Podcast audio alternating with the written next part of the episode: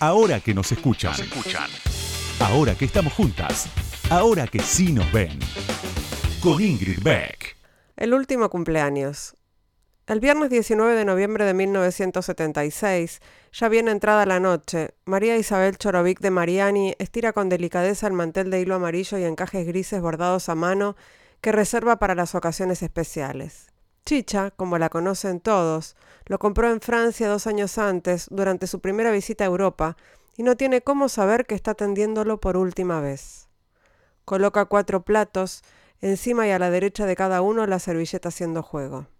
Espera pocos comensales para el festejo de su cumpleaños, que será un menú sin sofisticaciones, encargado en la roticería. Chicha casi nunca cocina. En la mesa tampoco hay vino. Aunque parezca raro para una persona nacida en Mendoza como ella, desde que seis tíos maternos la emborracharon con cucharaditas de mistela cuando todavía era una beba, solo muy excepcionalmente toma alcohol. Afuera, a pesar de que la noche es agradable y la ciudad donde vive, La Plata, también está cumpliendo años, las calles están desiertas. No hay hurras en la Plaza Moreno y en el microcentro se respira una quietud intranquila, como en un desvelo durante el que se espera una fatalidad.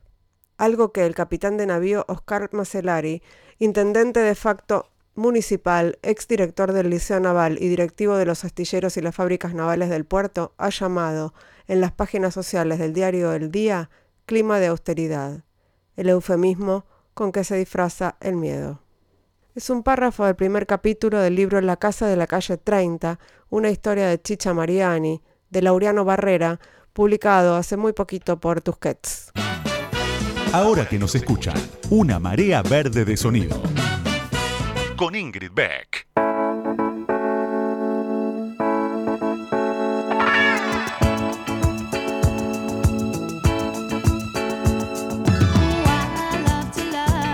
Buenas noches, buenas noches. Bienvenidas, bienvenidos, bienvenides. Bienvenidas, bienvenidos, bienvenidas. Sí, eh, creo que eh, mencioné a todo el mundo. Eh, a este nuevo episodio de Ahora que nos escuchan. Estamos aquí en Radio con Vos después de una semana para mí agitada porque estuve por Berlín recibiendo un reconocimiento para el movimiento Ni Una Menos que llegó a mis manos pero es para todas y que me permitió además participar de una serie de reuniones eh, invitada por el Ministerio de Relaciones Exteriores de Alemania para integrar una red que se llama Unidas, que reúne a mujeres de América Latina y el Caribe y a mujeres de Alemania. Fue una semana de intercambios, de aprendizajes y de conocer esa ciudad maravillosa que es Berlín, y entre las muchas mujeres interesantes y defensoras de derechos humanos que conocí, estuve charlando con Mariela Infante, que es directora de la Corporación Humanas, una organización chilena que sigue muy de cerca todo el proceso revolucionario, vamos a llamarlo así, del país hermano y no se me ocurrió mejor idea que charlar con ella hoy y compartir algo de los aprendizajes que tuvimos juntas y aprender un poco más de todo lo que ella tiene para contarnos. Así que en instantes charlamos con Mariela Infante, directora de la Corporación Humanas. Ahora que nos escuchan, ahora que vos me escuchás, te cuento algo más sobre la invitada de hoy. Ahí va.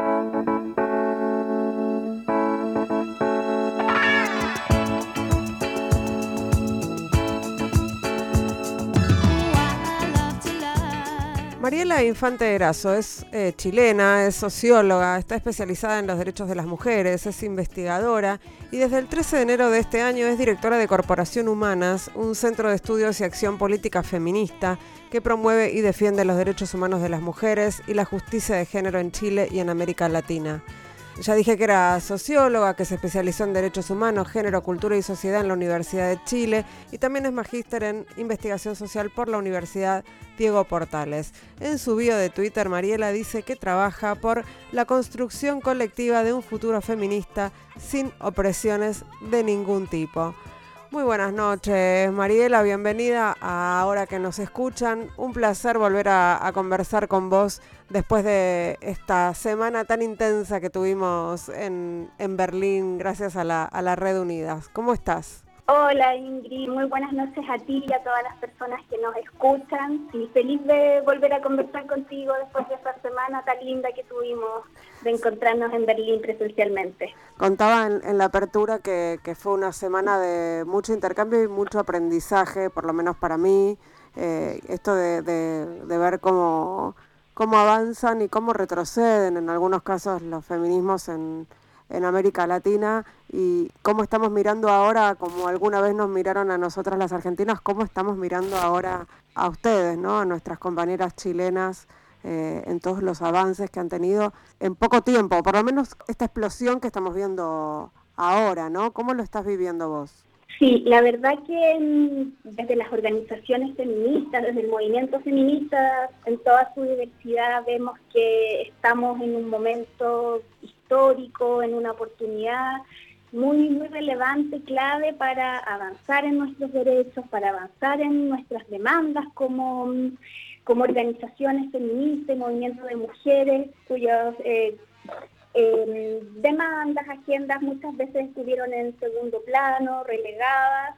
Em, tenemos ahora este proceso constituyente que está en curso, donde tenemos la oportunidad de construir un nuevo marco social, contrato social eh, que efectivamente supere las diferentes formas de desigualdad y opresiones que vivimos acá en Chile.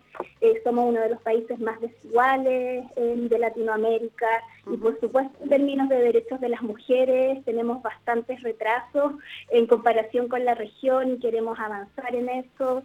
Eh, afortunadamente el movimiento feminista ha sido un sujeto político fundamental para, mm, para ganar esta oportunidad, para ganar este momento histórico eh, en que podemos hacer un, salto sustancial, creemos, en, inclusión, en derechos y, en otra forma de, relacionarnos, en otra forma de, construir sociedad.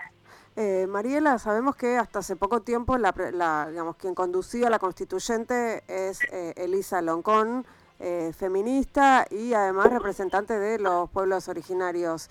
Eh, tengo un breve fragmento de ella para escuchar y me gustaría que, nos cuentes un poco de qué se trata este proceso constituyente, por qué es tan importante y, qué hay que esperar, ¿no? Porque esto, hay que, esto no, no, es, no es ahora vinculante, hay que plebiscitarlo. Eh, o sea, falta un camino por recorrer. me gustaría escuchar con vos a, Elisa Loncón y charlar sobre eso. Bueno, entro al proceso constituyente.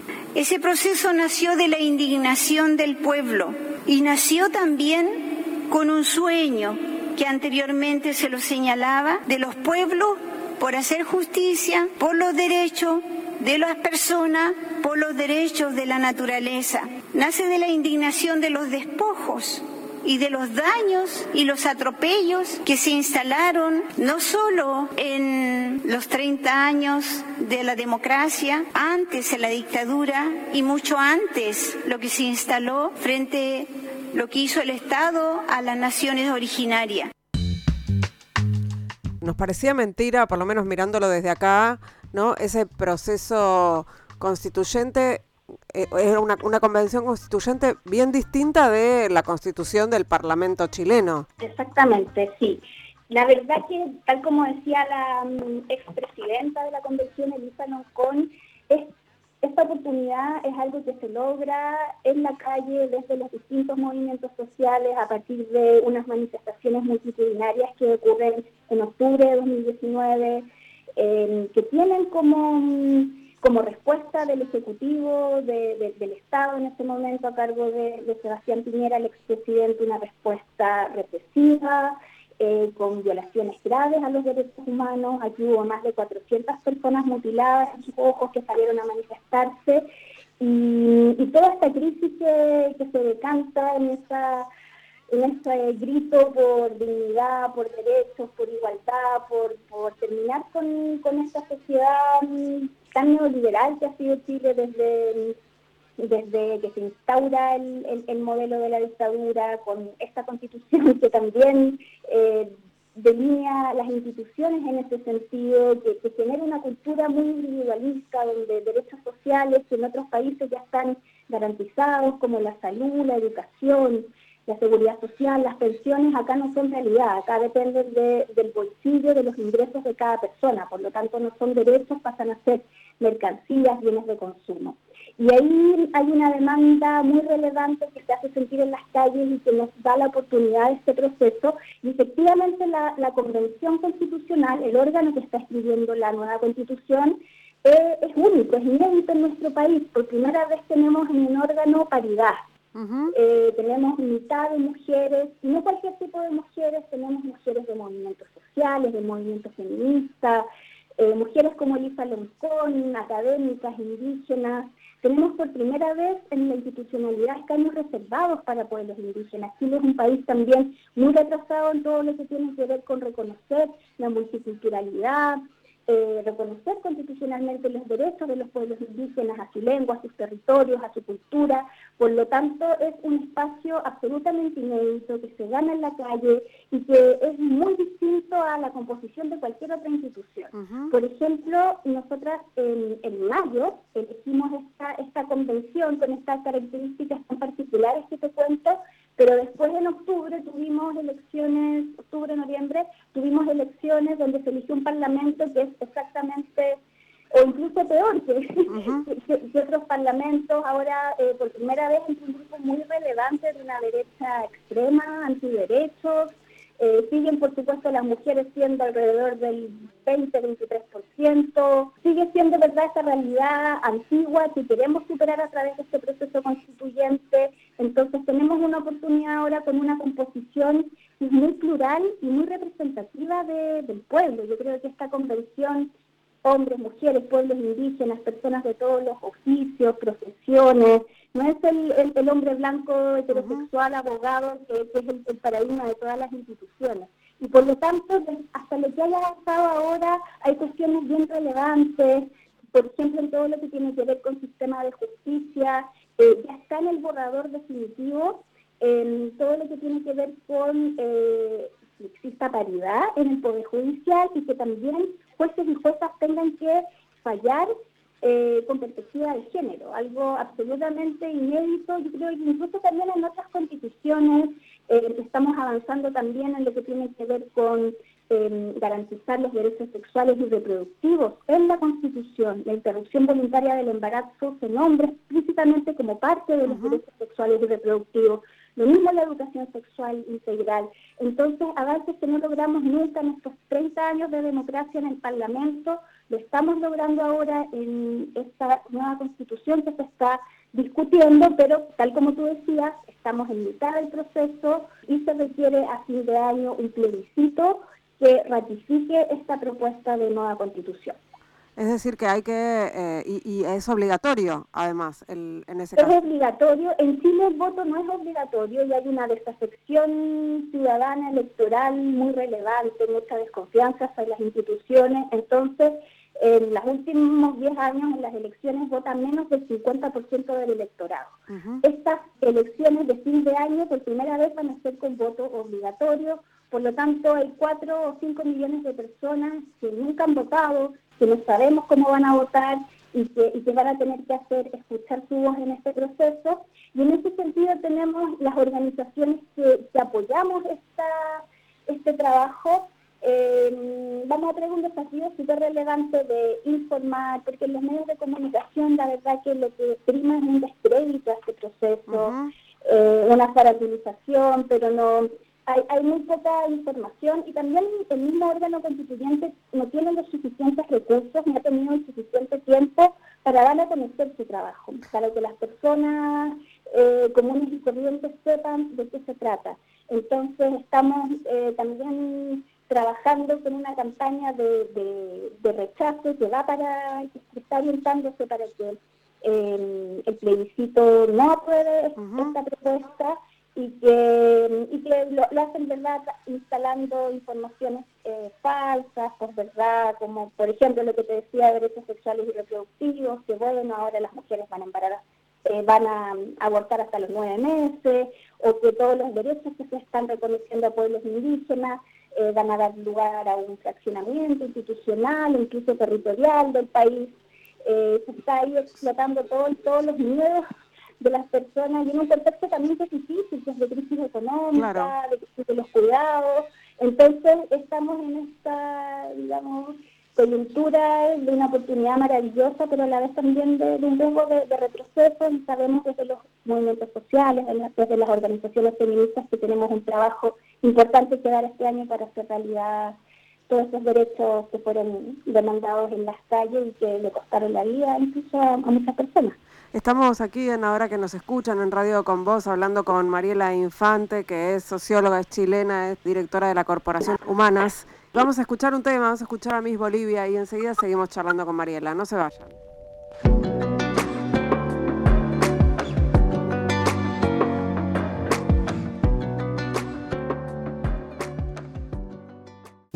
Ahora que nos escuchan. Entrevistas a las mujeres que mueven el mundo. Con, Ingrid Beck.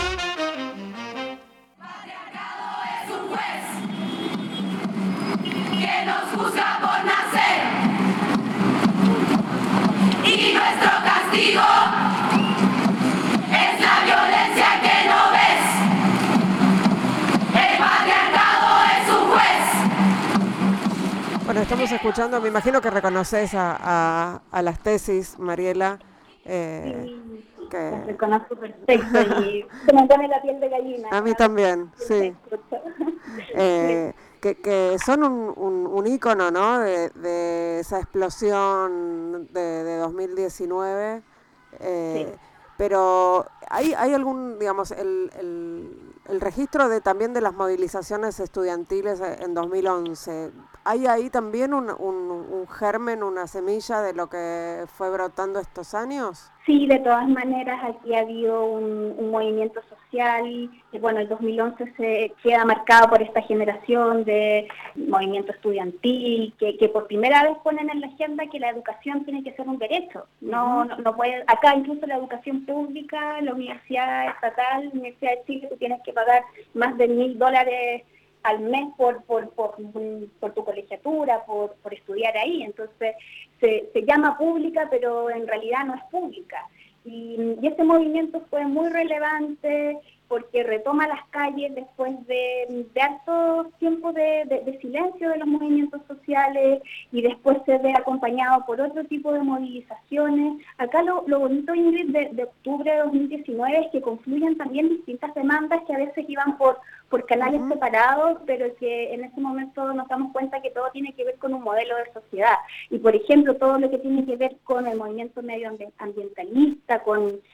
Eh, con todos los daños que, genera un modelo económico extractivista, con zonas de sacrificio, donde, donde hay lugares eh, que, son absolutamente degradados en términos ambientales, donde las personas no tienen derecho eh, al agua para consumo humano y, una empresa minera sí tiene, tiene, tiene, más derecho a acceder al agua que, las propias comunidades. Entonces lo medioambiental, lo feminista fue eh, fundamental acá, la movilización que se genera justo un año antes de 2019, en 2018, que lo vimos como la antesala a un movimiento muy multitudinario y aún una masividad del feminismo que no veíamos.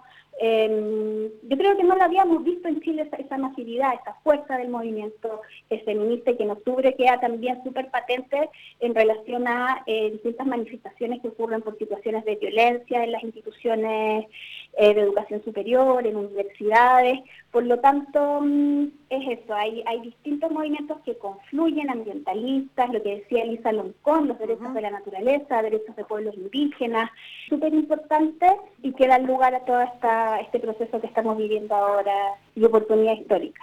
Eh, por supuesto, estamos hablando también de eh, que es imposible no asociar esta, estas movilizaciones con el triunfo de, de Gabriel Boric eh, ¿no? Digo, es, es, un emergente también de estas movilizaciones, es, ese, este, este nuevo gobierno. Claro, es esa misma generación eh, de dirigentes y dirigentes estudiantiles de 2011 que llegan ahora en marzo al gobierno Em, y, claro, marcan un cambio generacional, eh, marcan también una irrupción de, feministas, de mujeres feministas que están entrando a lugares de decisión. Entonces, la paridad que tenemos ahora también es relevante. Decir que en el Ejecutivo no es cualquier paridad, es una paridad que incorpora mujeres feministas con conciencia de género. Entonces, em, tenemos ahí también esperanza en que haya cambios relevantes y vamos a estar como organizaciones de la sociedad civil fiscalizando para que todos esos compromisos se lleven a cabo. Tengo un, pequeño fragmento de, unas palabras de Gabriel Boric eh, justamente vinculadas con este gabinete, con eh, muchas integrantes feministas. Eh, lo compartimos y, y charlamos un poquito. Perfecto.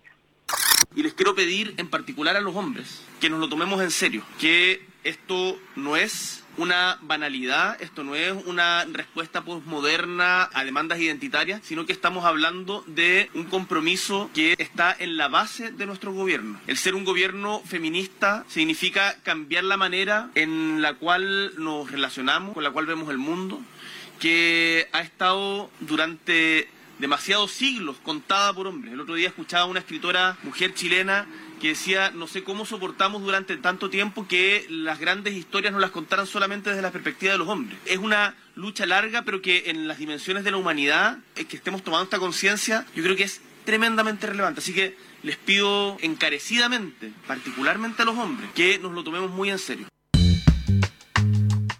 Es música para mis oídos, eh, Mariela, esta, esto que escucho de, Gabriel Boric. ¿Cuánta esperanza le ponemos a, ese discurso? Yo creo que hay un antecedente bien relevante a tener en cuenta, Ingrid, es que, bueno, en la primera vuelta presidencial, quien gana como primera mayoría es un candidato antiderechos, antimujeres, absolutamente conservador, eh, y Boric llega en segundo lugar en segundo lugar a la, a la segunda vuelta, em, y son las mujeres, son las mujeres eh, principalmente de alrededor de unos 30 años, que salen a votar de forma masiva y que hacen posible el triunfo de votos.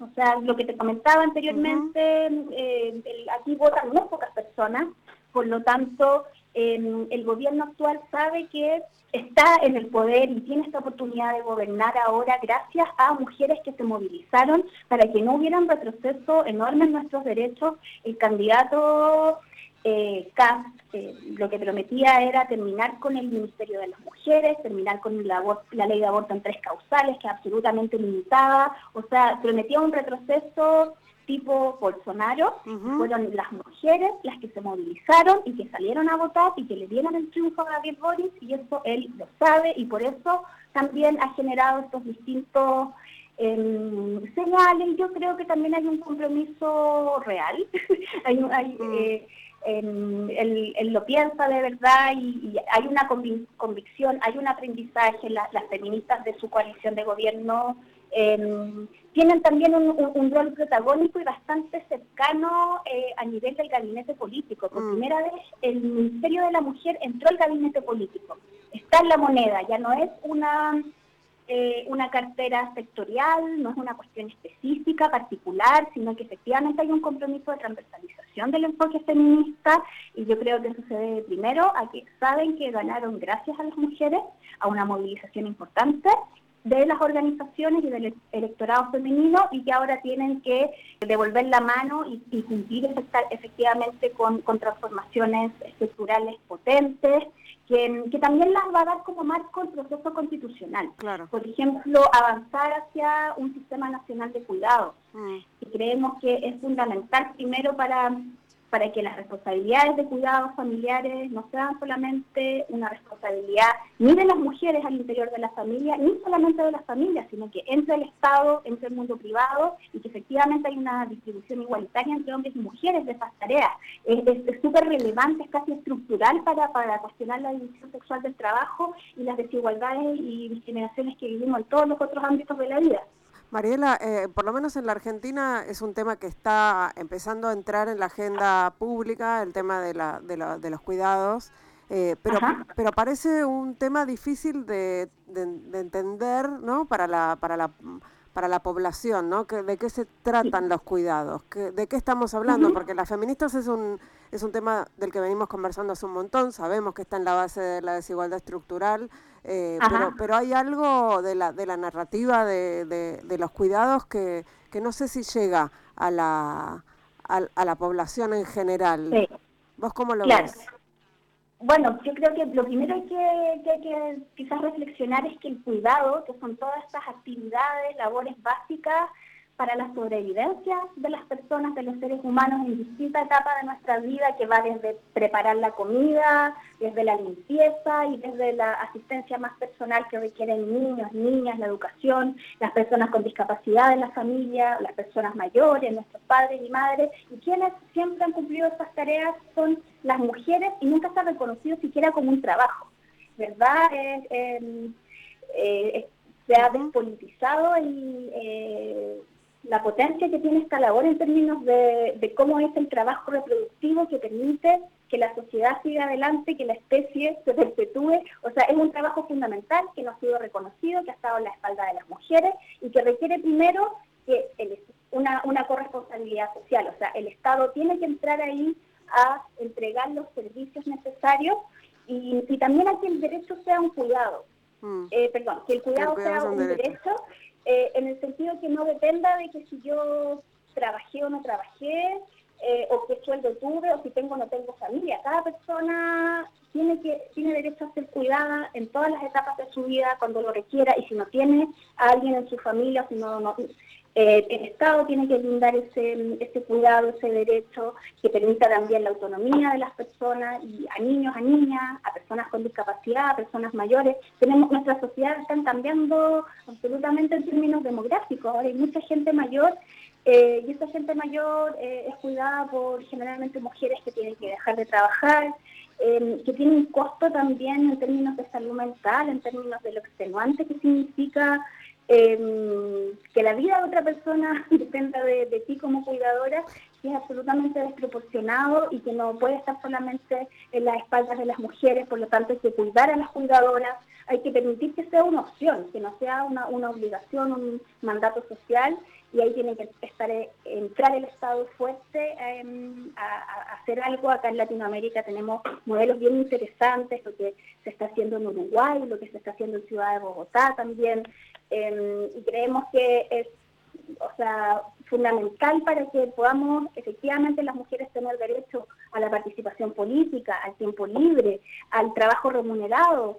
Eh, eh, en, eso, en eso tendría que terciar fuertemente, tendrían que terciar fuertemente las feministas del gabinete, que además estuvieron en distintos actos eh, públicos con sus hijos y con sus hijas, ¿no? También un poco mostrando eh, estas estas responsabilidades, ¿no? Estas tareas, me parece que fueron, fueron actos políticos esos, los de llevar a, la, a los hijos o a las hijas. Claro, de todas maneras, y, y bueno, los ministros también había, hubo algunas como reflexiones, bueno, y los, los, ministros no tienen hijos, hijas, ¿por qué tampoco aparecen ahí? O sea, ¿qué pasa? Para los hombres nunca, ¿verdad? Es una nunca tienen que decidir o, tener familia o dedicarse al trabajo remunerado o a la política. Para las mujeres sí pasa a ser algo excluyente y eso ya no, puede seguir pasando y, el Estado tiene que tener un rol activo en eso, en garantizar servicios, en garantizar el derecho a ser cuidado y, también ir, acompañándolo de políticas verdad integrales de distribución igualitaria entre hombres y mujeres. Si somos las mujeres siempre la encargada de ese trabajo invisible, reproductivo, va a ser muy poco lo que vamos a poder cambiar en términos de relaciones y en términos como de la discriminación estructural que nos afecta. Estamos charlando con Mariela Infante, que es directora de la Corporación Humanas, eh, una organización de derechos humanos chilena. Vamos a escuchar qué tal sí, un tema nuevo de Versuit y enseguida seguimos charlando. No se vayan.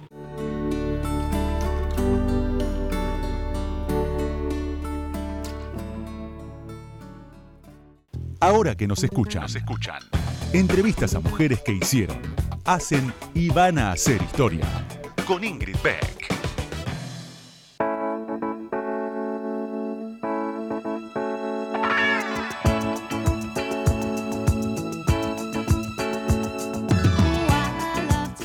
Seguimos en Ahora que nos escuchan aquí en Radio con Vos. Este es nuestro tercer bloque. Estamos hablando con Mariela Infante, que es directora de la Corporación Humanas, una organización chilena que trabaja por los derechos humanos de las mujeres y veníamos hablando, bueno, de todo el proceso constituyente, del, nuevo gobierno de Chile, de las esperanzas y del otro lado, ¿no? De la reacción frente al, a esto, al avance de, los feminismos. Algo que también se repite en otros países de América Latina, que lo vemos aquí en la Argentina, lo vimos en las últimas elecciones con muchísima claridad y se ve también en otros países del mundo. ¿Cómo analizan ustedes este fenómeno de las nuevas derechas, por llamarlo de alguna manera, la, la, reacción conservadora, digamos, que, que llega, nos llega un poco después, pero, pero está, e, es, es un problema al que nos enfrentamos los progresismos a, a nivel mundial. Sí, la verdad que en, Latinoamérica siempre tenemos contextos bien, bien similares y a veces, bueno, con cinco años más o dos años más de diferencia van, van repitiéndose muchas veces los procesos y todo lo que tiene que ver con el avance de los fundamentalismos está estudiado de que, que hay una coordinación internacional importante de de estos grupos que tienen un financiamiento relevante y que tenemos que estar nosotras también súper alertas y coordinadas como, como organizaciones feministas para, para enfrentarlo. O sea, lo que pasó en Brasil, el retroceso que había estos años ha sido enorme. No solamente por Bolsonaro, también por, por una bancada mm, evangélica que entra ahí al Parlamento con mucha fuerza y que impide avanzar en, en, cuestiones muy, muy básicas. Entonces, sí lo vemos con mucha preocupación, hay cuestiones que son regionales, el ataque a las defensoras de derechos humanos, principalmente, bueno, defensoras de derechos sexuales y reproductivos, y también de defensoras de tierra y territorio, lideresas indígenas.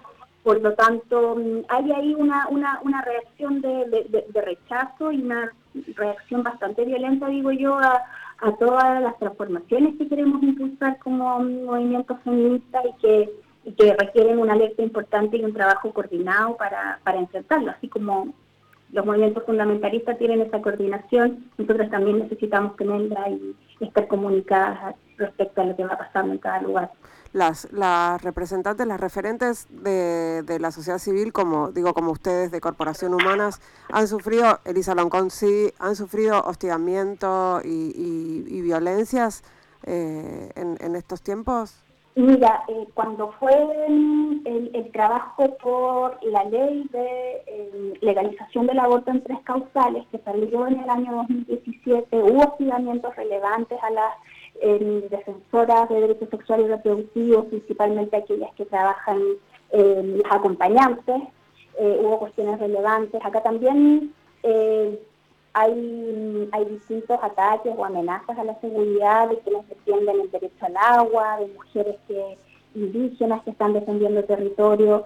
No tiene el mismo nivel de gravedad que tiene lamentablemente, por ejemplo, en Centroamérica, el caso emblemático de, de o en Colombia, donde prácticamente a diario son asesinadas personas defensoras del territorio. Pero sí yo creo que nos llaman a tener una alerta relevante de cómo em, también a través de las redes sociales, que es un, medio para, de verdad con, un alcance mucho mayor, se van generando estos tipos de violencia.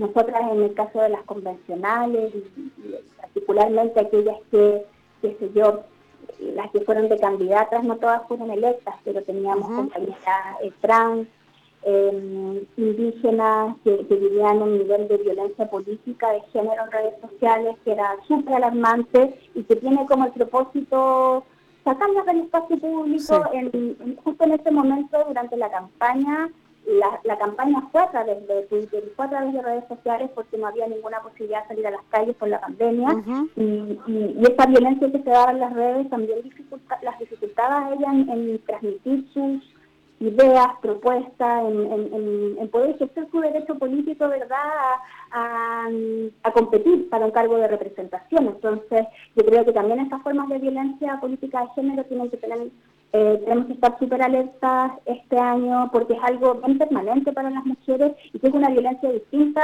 a la que pueden enfrentar los hombres, en, en fondo a la odiosidad normal que existe en las redes sociales. Sí, sí, sí, no, no son, son, sin duda acciones de disciplinamiento y de silenciamiento, ¿no? De, y que tienen que ver con la sexualidad, que tienen que ver con el cuerpo, que descalifican.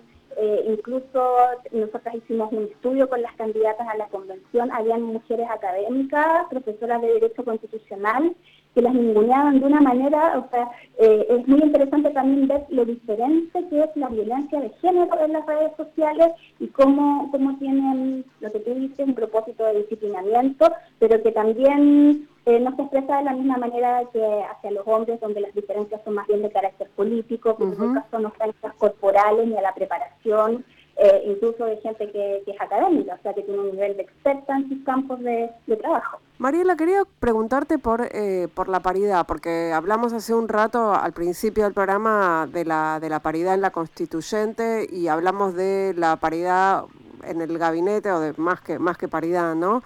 de una paridad de una paridad sustantiva porque sabemos que aunque somos la mitad de la población no es lo mismo eh, lugares ocupados por mujeres que lugares ocupados por feministas, que es un poco lo que, lo que buscamos quienes buscamos la, la idea de la, de la paridad real, ¿no?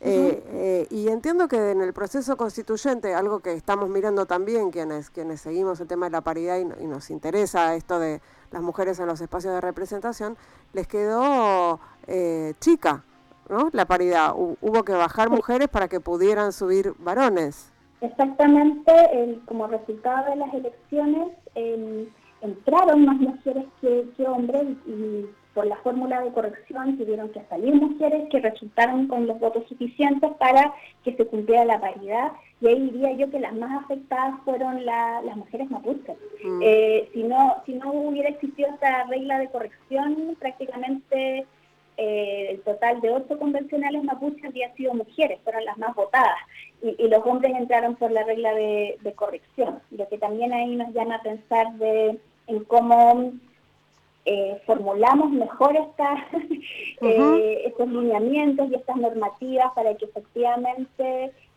mujeres y que más encima mujeres que enfrentan formas múltiples interseccionales de discriminación no queden fuera, sino que, que, sea que la paridad sea un un piso y no un techo, que no, no, signifique que las mujeres tengan que salir, considerando también que hay una cuestión histórica que tiene que ser reparada en términos de cómo las mujeres no han estado en esos espacios de decisión y, necesitamos estar al menos en un 50%, pero si es más también bienvenido sea.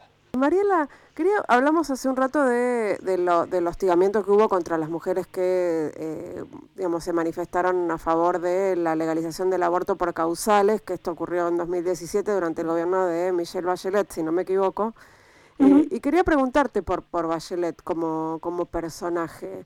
¿Hay algo de, reivindicación de, de, ella como, como presidenta mujer?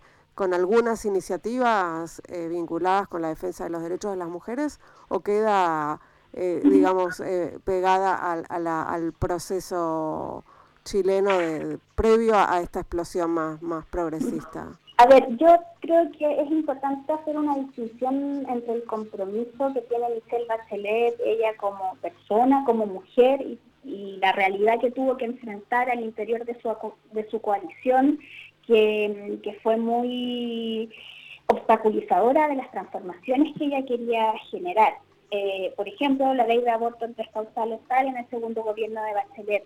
Nosotras en Chile no teníamos ninguna medida de cuotas ni de acción afirmativa para participación en política esa medida, esa ley también sale en el segundo gobierno de Bachelet. O sea, hay distintas cuestiones que ella trató de generar avance y que sí se concretaron, al menos en estos dos casos, en leyes, pero que, bueno, la ley de femicidio, hubo bastantes avances legislativos que no, no era todo verdad lo que lo que esperábamos ella tenía una coalición también con un partido muy muy conservador que, generaba todo un tipo de resistencias, pero que al menos ella yo creo que vio, por ejemplo, se, anticipó a la necesidad de una nueva constitución y en, el gobierno de Bachelet II se genera todo un proceso constitucional de cabildo, de participación pública, y ella culmina su gobierno con una propuesta de nueva constitución que después el gobierno de Piñera, ¿verdad?, mm. guarda en el cajón que, tiene que esperar dos años después y una crisis, una revuelta importante para, para darse cuenta que era necesario. Entonces hubo avances, sí lo hubo, o sea, Bachelet 1 fue la primera em, la primera presidenta que pone paridad. La, eh, paridad no la, no la inventa Boric ahora en, en el 2022, sino que en el año 2006 el primer gabinete paritario es Bachelet 1. Por lo tanto, hubo ahí gestos relevantes que, que yo creo que hay que saber valorar y entender el contexto que existía en ese momento no hubo, obviamente, todos los avances que necesitábamos, pero sí hubo cuestiones puntuales en que, mm, en que al menos había una voluntad de, ciertos grupos de, avanzar y que no tuvieran tampoco dentro de su coalición los apoyos necesarios. Tampoco lo tenían en el Congreso. Mariela, me queda una pregunta para hacerte y es más personal, pero bueno, es personal y es política y es, ¿tenés registro de cuándo te hiciste feminista? Registro de cuándo me hice feminista, en a ver, yo creo que tiene que ver con las mujeres fuertes de mi familia, mi abuela, mi madre, ver que lo importante que eran ellas en términos de pilares y la fuerza que tenían, y ver la, la, diferencia de esta realidad familiar con el afuera, con, con salir, eh, qué sé yo, y mis amigos del colegio, de la universidad, con esta desvalorización tan patente de las mujeres. Me acuerdo yo, eh, que estudié sociología, donde los exámenes teóricos eran los más importantes y que eran exámenes orales. Mis compañeros de sociología, que eran súper progres, y era como, bueno, es que a los hombres les hacen las preguntas en el examen para los sociólogos y a las mujeres, a nosotras nos hacían las preguntas para las esposas de los ingenieros. Ah. Entonces, eh, y no y no estudié hace tanto tiempo, yo estoy hablando del año 2000, 2002, mm. donde mis compañeros de sociología, que eran súper ligeros, súper progresistas, igualdad, igualdad, pero la igualdad les llegaba hasta ahí nomás. Entonces, mm. cuando uno ver esa tensión, esa realidad de no, las mujeres somos fuertes, las mujeres podemos, lo vi en mi familia y que afuera había una desvalorización tal de nuestras capacidades que, que yo creo que hacen el clic y, y, hacen nacer esta rabia, ¿verdad?, esta indignación. Y también al encontrarnos con otras compañeras donde nos damos cuenta que no estamos solas y que este movimiento es intergeneracional, que lo que tenemos ahora, nuestros derechos, se los debemos a quienes vinieron detrás y hicieron posible que nos educáramos, que votáramos y que estamos en esta posta y seguimos para adelante para que las que vengan tengan todos esos derechos que, que nos fueron negados y tengan una mejor vida. Mariela Infante, ha sido un enorme placer charlar con vos. Eh, muchísimas gracias por tu tiempo. Espero que nos veamos pronto eh, de nuevo.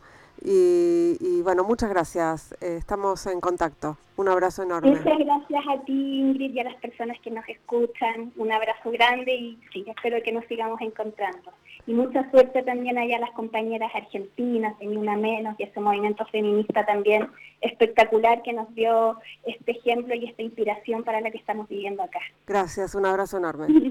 un abrazo, chao, chao. Nosotros, nosotras, nosotros nos vamos escuchando Cena de Marilina Bertoldi, eh, quienes hicimos este programa en la operación técnica Lucas Rodríguez Perea, en la musicalización Sergio Cirigliano, en las redes Melanie Berardi y en la producción Mariana Boca. Nos reencontramos el próximo miércoles. Chau, chau, chau, chau.